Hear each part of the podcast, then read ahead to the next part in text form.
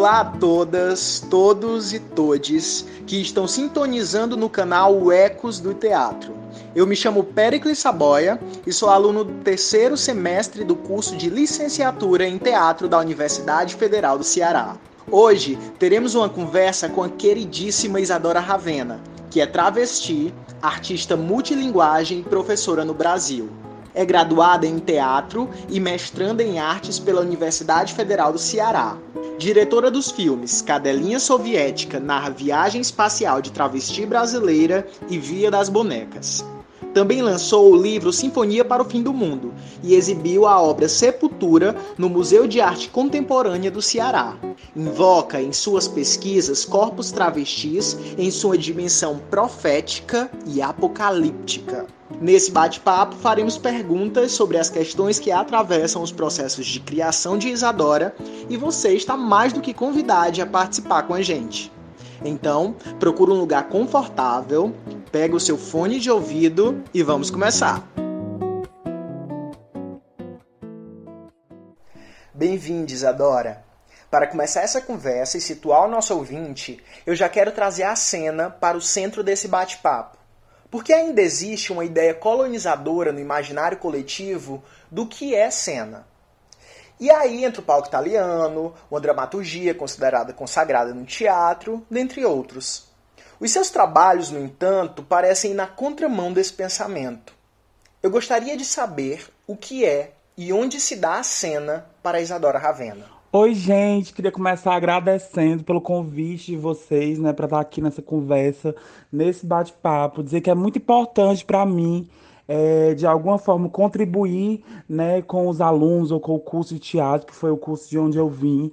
É uma, é uma pergunta difícil, são só, pelo jeito, vão ser só perguntas difíceis, né, já começou assim. Mas eu lembro de, de um professor Vou até citar, Tiago Fortes, que eu gosto muito, sim, foi meu orientador do, é, durante a escrita do TCC, né, trabalho de conclusão de curso. E ele falava muito de, um, de teatro, de uma, de uma retomada ou de uma tentativa de recuperação é, significativa do teatro que estaria ligada a uma cena como lugar de onde se vê. E aí acho que a partir desse, desse lugar de onde se vê, foram, foram construídos ao longo, ao longo dos anos, dos séculos, né, da história do teatro, é, que, é, que é a história do teatro ocidental, né, essa que a gente é, aprende goela abaixo, foram construídos diversos fundamentos, né, como, como você citou aí, é, fundamentos que vão, que, é, que vão ao longo desses anos, desse, dessa história, é, sendo colocados como centrais para o teatro, né, a, o textocentrismo, é, o, o, uma forma certa de, de se posicionar no palco, uma forma certa, de correta de falar, eu entendo que esses fundamentos eles também vão variando com o tempo, né? Mas de alguma forma eles voltam para nos não sei nem se atormentar, mas para fazer parte aí desse nosso imaginário coletivo, de alguma forma eles estão impregnados nesse imaginário coletivo. É, eu acredito que a minha cena é uma cena que não se recusa a utilizar e a lançar mão dos fundamentos ou, ou dessas práticas, mas retira do lugar de fundamento, né? Eu não me recuso a usar o palco italiano, eu não me, adoro o, o, um palco, inclusive, adoro lugares fechados, é, não tenho problema nenhum com isso. Adoro texto, adoro personagens, adoro um dramão, não tenho problema nenhum com isso. Só que eu acho que o importante é que a gente retire essas coisas de um lugar de fundamento é, de um lugar central, de uma noção de que sem eles a gente não consegue produzir cena. Né? Eu acho que a minha cena ela parte muito desse lugar de, de exposição, de exibição, é, de mostrar-se, de mostrar-se também, por que não? E é sobretudo uma cena contaminada é, por diversas outras linguagens, né? Pelo audiovisual, pelas artes visuais eu vou tô sempre aí tentando é, é, explorar os limites da linguagem. É uma tentativa, né? De explorar os limites da linguagem, que são também os limites do meu próprio corpo, enquanto artista, enquanto diretora. Em Cadelinha Soviética narra viagem espacial de travesti brasileira, você busca fazer a ressignificação desses lugares de violência, valorizando a sua não reprodução e a criação de novos mundos, ou espaços. Como essa questão passou a fazer parte dos seus processos?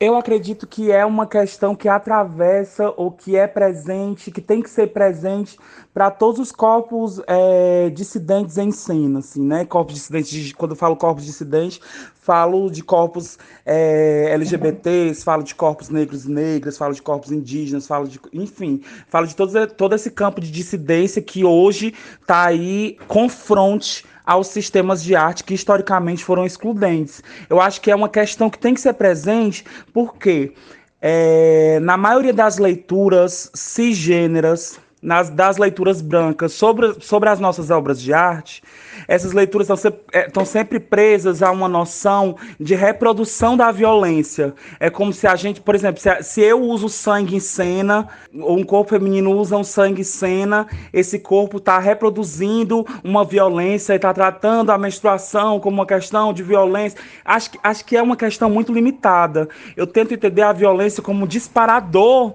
desses trabalhos, né? Porque de fato nós somos sim dos corpos mais matáveis, mas ela não pode ser o limite da cena, né? Como partir dessa cena para pensar, como você disse, outros mundos, para imaginar outras possibilidades de existência que não sejam mais é, guiadas pela cis normatividade, pela cis branquitude. Eu penso que essa violência ela é dis, disparadora, mas ela não pode ser o limite. De fato, não é a, a repetição da violência, mas um, um, outro lugar de pensamento, partir da violência para pensar outra coisa. E não é uma questão fácil.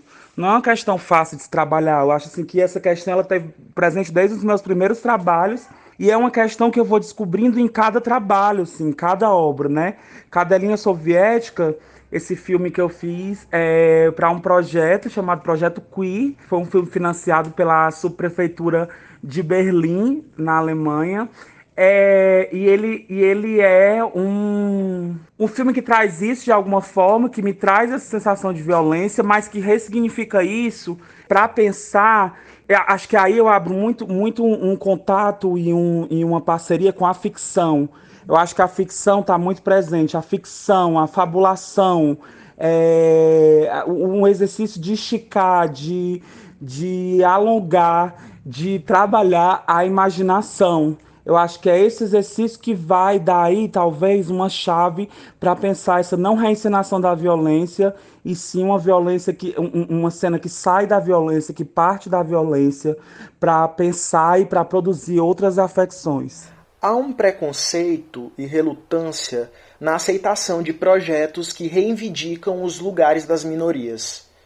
Como se dá a relação do público com o seu trabalho e como isso afeta o seu processo criativo? Acho que a relação com o público ela não só afeta, como ela é determinante para todo o processo criativo. Né? Eu não acredito em um processo criativo que acontece em uma esfera íntima, em uma esfera privada. Eu acho que é, é tudo sobre público, né? Não só sobre. E quando eu falo tudo sobre público, não falo, não falo de, de necessariamente uma obra que seja de agrado de um público diverso. Né? Eu acho que todo público é misto, e eu acho que, que enquanto acredito que enquanto encenadora travesti, eu tenho que disparar uma cena que ela é bifurcada de sentido, que ela é, é cheia de camadas de significância, né? Então pode ser que para uma pessoa cisgênero que assiste o trabalho seja atingido em uma camada sensível e para uma travesti que, a, que assiste o trabalho seja outro, outro, outro campo de significação, outro campo de afetação. Então, acho que tem essa relação aí de, de, de, bifurcação de sentidos, né? Pensar nessa língua da serpente, essa língua bifurcada, esse público misto. É, eu não, não, faço obras que são para um público específico, né? Embora a maioria dos meus trabalhos trabalhe ou, ou, ou tenha um gênero como metodologia de criação. Esse, essa travesti, esses, tra, esses travestismos que são metodologias de criação para além disso, quando, quando eu penso nessa relação do público como uma relação determinante desde o início do processo, eu penso também que não é que, que eu esteja com os atores o tempo todo ensaiando na frente do público, né? Porque isso seria tudo, mas não é possível. Mas eu também me coloco enquanto dire... É, como diretora, também me coloco enquanto público. Quando eu falo desse, desse lugar público, eu falo do olhar do outro. O olhar do outro é determinante, é para eu entendo como determinante para a construção da cena. Suas criações são de caráter muito reflexivo e possuem mensagens que instigam questionamento sobre a sociedade e os seus privilégios. Sob esse ponto, sabe-se que além de encenadora e atriz, você é arte educadora. Você acredita que o seu envolvimento com a área educativa atribui impacto na criação de sentidos e significados dos seus trabalhos? Com toda certeza, né? Acho que a educação e arte aí, a partir dessa formação né, de licenciatura, é, a partir desse pensamento pedagógico, antipedagógico, contra-pedagógico, que são pedagogias subalternas também, é, caminham juntos, é, ora em funções diferentes, né? Funções diferentes. O meu trabalho de professora, ele, ele se confunde com o meu trabalho de artista, só que hora ou outra também tomam caminhos diversamente diferentes. Não em essência, mas em prática mesmo, né? Eu acho que... que de alguma forma, os meus trabalhos, nos meus trabalhos ou nos trabalhos que eu estou envolvida, eu tento sim ter, eu, eu, eu, eu tento não, não consigo não ter um pensamento pedagógico sobre esse trabalho em relação ao público que vai assistir é, um pensamento de educação, um pensamento de formação, só que acho que nos trabalhos artísticos esse pensamento ele é desprovido de um lugar, de, de, de, de uma redoma como tem na escola, sabe? De uma redoma, de uma, de uma às vezes até de uma, não sei se eu falo cabresto, mas mas de, de, de, um lugar mais de, de, é outro é outro outra, outro tipo de cuidado é outro tipo de abordagem Pronto, encontrei a palavra certa. Abordagem. São abordagens diferentes, mas acredito que esses processos eles são indissociáveis, tanto processo pedagógico como processo artístico. Eu acredito que eles são duas coisas, não são uma só, mas eles são indissociáveis na minha prática. E aí, só agradecer a vocês por essa é, entrevista, enfim, por esse podcast, por essa conversa, né? Pedir desculpa porque eu tô falando muito rápido, é que esses dias eu realmente estou muito atarefada. Parei louca aqui para fazer tudo. É, mas dizer que é sempre um prazer estar falando sobre os meus, os meus trabalhos, agradecer realmente e mandar um beijão para todos os alunos aí, alunas, alunos do curso de teatro. Tamo junto e vamos nessa.